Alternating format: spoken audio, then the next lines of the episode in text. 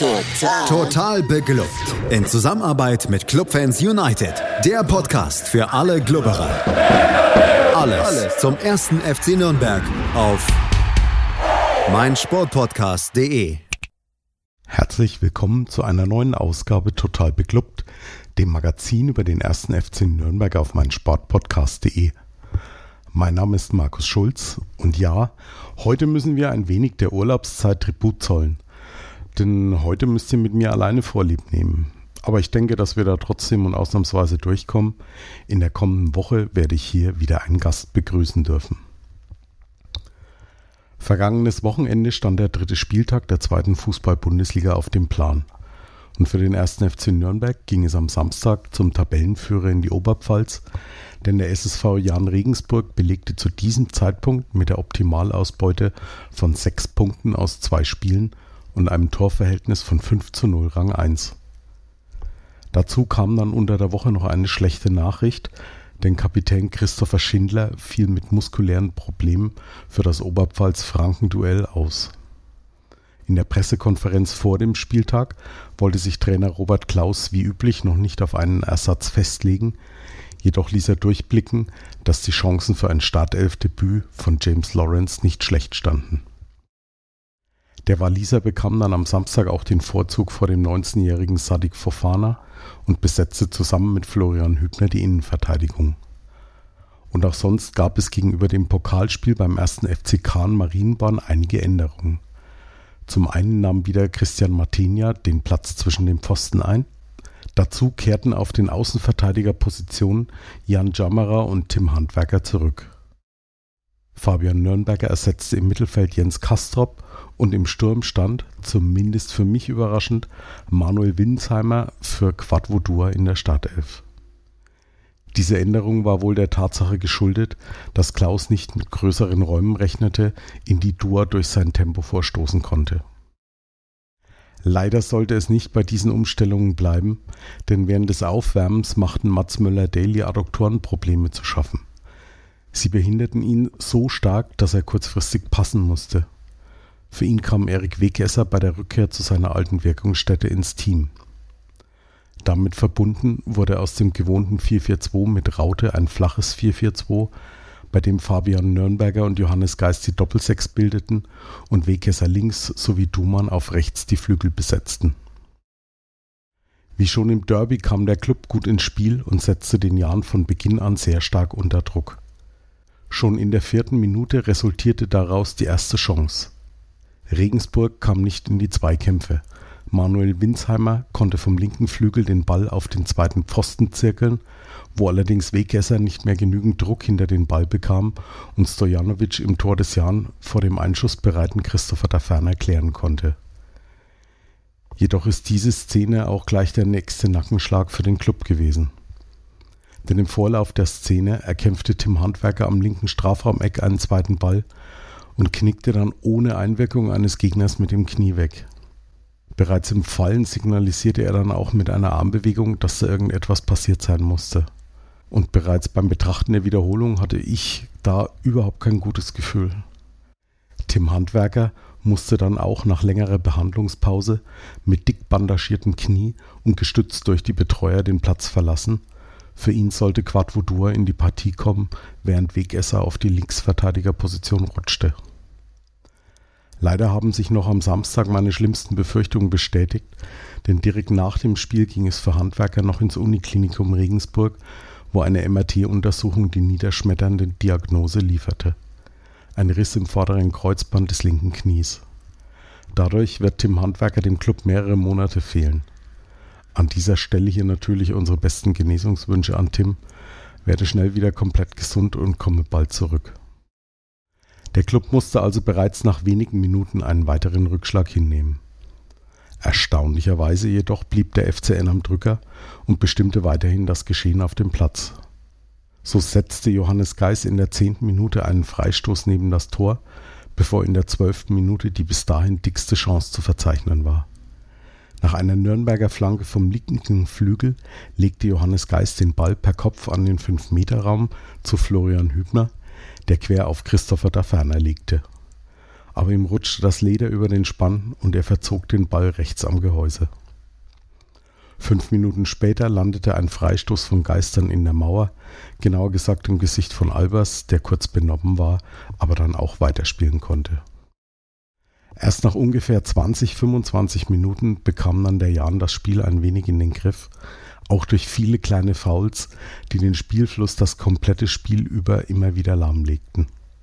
Einen langen Diagonalball in der 26. Minute von Salah wollte Florian Hübner am eigenen Elfmeterpunkt per Kopf klären, aber es reichte nur zu einer Kerze. Der zurückkommende Ball überrascht dann auch Andreas Albers, der so das Geschenk nicht annehmen konnte und den Ball aus fünf Metern mit zu wenig Druck direkt auf Martenias Brust schoss und somit vergab. In der Szene hatten wir wirklich Glück. Im Gegenzug wird Dua lang geschickt und holt eine Ecke heraus.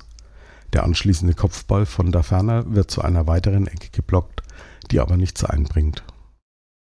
Nach einer halben Stunde dann erneut der Jan mit einer Szene. Nach Flanke von Mees köpft Albers neben das Tor. Und fünf Minuten später klärt Fabian Nürnberger nach einem Missverständnis zwischen Lawrence und Wegkesser den Ball gerade noch vor einem einschussbereiten Regensburger. Kurz vor der Halbzeit köpft Owuso nach einer abgewehrten Ecke den Ball aus einer Abseitsposition neben das Tor. Auf der Gegenseite zieht Jamara ab, doch der Schuss wird von Guevara geklärt. Danach pfiff Schiedsrichter Daniel Schlager zur Pause. 0 zu 0 stand es also zur Halbzeit nach starkem Beginn des Clubs. Bis zur Pause jedoch fand der Jan dann doch besser ins Spiel und kam zu der einen oder anderen Chance, aber im Großen und Ganzen konnte man als Fan des FCN mit den ersten 45 Minuten, denke ich, zufrieden sein, gerade in Anbetracht des kurzfristigen Ausfalls von Mats Möller-Daly und der schweren Verletzung von Tim Handwerker. Ohne weitere personelle Wechsel ging es dann in die zweiten 45 Minuten. Und diesmal war der Jan doch deutlich besser im Spiel. Aber wirkliche Chancen konnten sie sich auch nicht erspielen. Der letzte Ball fand entweder keinen Abnehmer oder aber die Clubabwehr konnte ohne große Probleme klären. Doch die zum Teil entstehenden Konterchancen wurden vom FCN allesamt schlampig ausgespielt. Da merkte man dann doch das Fehlen von Spielmacher Mats Möller-Daly. Erst in der 58. Minute taucht der Club das erste Mal wieder mit einem Ansatz von Torgefahr vor dem Regensburger Kasten auf, als Dua einen Wegkesser-Einwurf auf der Ferner weiterleitet. Dieser verschafft sich mit einer Finte Platz, zielt aber zu ungenau. Der Ball fliegt zwei Meter über das Gehäuse von Stojanovic. In der 61. Minute dann reklamieren die Regensburger Elfmeter, als Schipnowski aus kürzester Distanz den angelegten Arm von Florian Hübner anschießt doch Schiedsrichter Schlager steht gut und deutet gleich an, dass dies nicht für einen Strafstoß reicht. Auch der VAR hat sich diese Szene nicht weiter angesehen. Aber der Jan erkämpft sich langsam aber sicher ein optisches Übergewicht, ohne dass er daraus zählbare Chancen kreieren kann. So auch in der 66. Minute, als Mees einen langen Ball auf Schipnowski spielt, aber Christian Martinia hat auch hier aufgepasst, kommt weit aus seinem Tor heraus, um den Ball vor dem Stürmer wegzuschlagen. In der 73. Minute brachte Klaus dann frische Spieler. Lino Tempelmann ersetzte Thailand Dumann und Felix Lohkemper kam für Christoph Ferner ins Spiel. Wobei ich persönlich eher Winsheimer aus dem Spiel genommen hätte, denn da Ferner hatte wenigstens noch die eine oder andere Offensivaktion, während Winsheimer ebenso blass blieb wie Quadvodua. Jedoch hatten die beiden Wechsel keinerlei Einfluss auf das Spiel. Beide Seiten standen sicher in der Defensive, waren aber im Offensivspiel zu ungenau oder hatten schlicht keine zündenden Ideen.